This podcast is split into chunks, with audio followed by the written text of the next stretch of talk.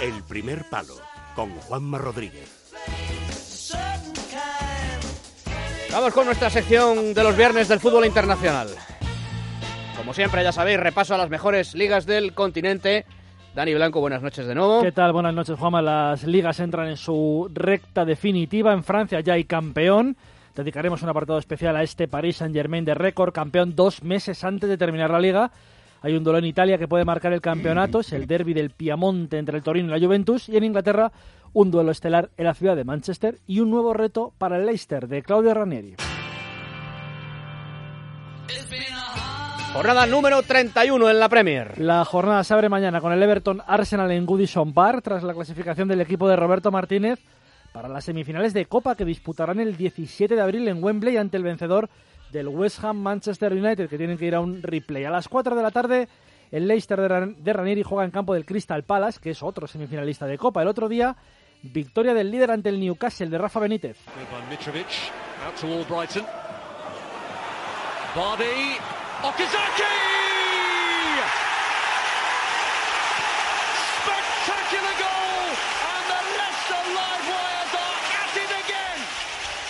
Es el japonés Okazaki, que está siendo una de las sensaciones con Marez y con Bardi en este Leicester Goal para mantener esos cinco puntos de ventaja entre el grupo de Ranieri y el Tottenham de Pochettino, que el domingo tendrá turno de réplica ya que recibe al Bournemouth a las 5 misma hora que el derby de Manchester entre el City y el United en el Etihad. El United que tendrá eh, replay en la Copa en Bolly Ground ante el West Ham y que quedó eliminado en Europa League ante el Liverpool y el City que accedió a cuartos de final de la Champions donde se midiera, como hemos dicho al principio del programa, al Paris Saint-Germain. En Alemania, cinco puntos de ventaja entre los dos primeros. Otra semana importante tanto eh, para Borussia como para Bayern de Múnich. Mañana es el turno para el Bayern, que juega en Colonia a partir de las tres y media de la tarde, después de pasar a cuartos de final de la Champions en una eliminatoria gloriosa el miércoles ante la Juventus. El Borussia Dortmund a cinco puntos de los de Guardiola y clasificados en la Europa League. Ganaron ayer además en campo del Tottenham 1-2. Juegan en Augsburgo el domingo a las cinco y media. El Wolfsburgo marcha octavo este año en Alemania y en la Champions esta mañana conoció a su rival y no será otro que el Real Madrid de Zidane. Por otra parte, el Bayern Leverkusen cayó eliminado ayer ante el Villarreal. A pesar de todo, Juanma Alemania con tres equipos es la que más representantes tiene junto a España entre los 16 últimos supervivientes de las dos competiciones. En Italia la Juve tiene que resarcirse de su mazazo europeo. No eran los favoritos ante el Bayern de Guardiola, sin embargo tuvieron la eliminatoria muy cerca el miércoles en el Allianz Arena. Les faltó algo, quizá un poco de suerte, quizá algo de manejo por parte de Allegri. El técnico lo tenía claro. El fútbol está hecho de detalles y nos bastaba tan solo un buen movimiento, no encajar gol, simple. Simple, no encajar gol. Pues lo encajaron en el minuto 91, empató a dos el Bayern, se fueron a la prórroga y el equipo de Guardiola ganó en esa prórroga. El domingo la Juve juega el derby Piamontés ante el Torino a partir de las 3 de la tarde, con tres puntos de ventaja sobre el Nápoles, que recibe al Génova a partir de las 6 de la tarde. Los italianos se quedaron, atención, sin representación en la Champions y en la Europa League, ya que la Lazio perdió ayer estrepitosamente en el Olímpico ante el Esparta de Praga.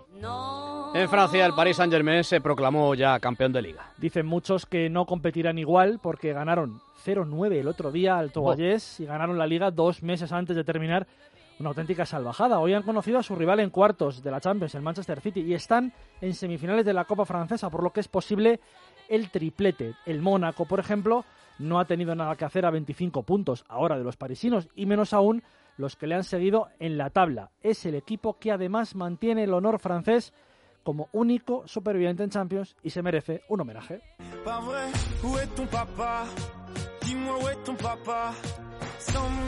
Es por eso por lo que hoy le dedicamos la última parte de la sección al gran equipo que ha moldeado Laurent Blanc, que se proclamó, que se proclamó el domingo pasado campeón de liga.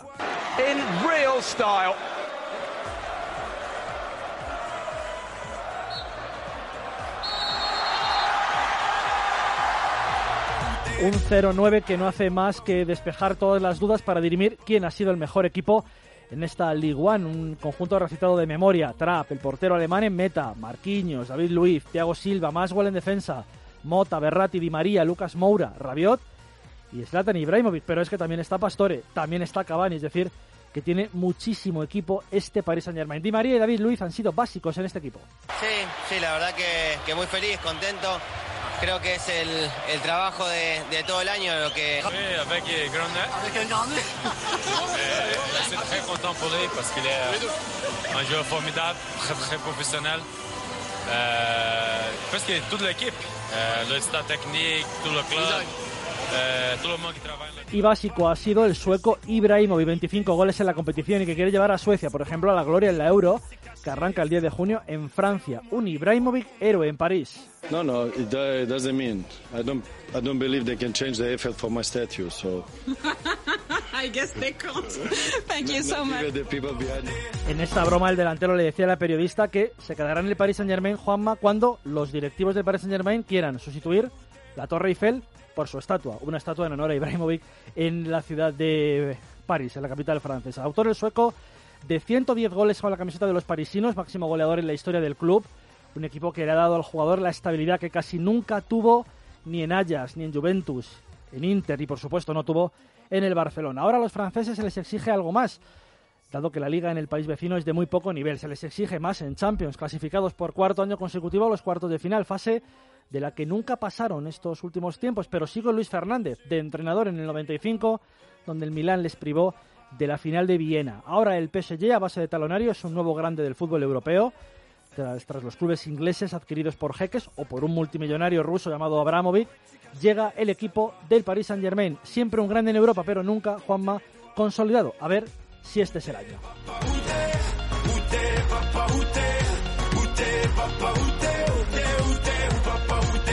Bien, muchas gracias, Dani Blanco. Hasta luego. Buen fin de semana.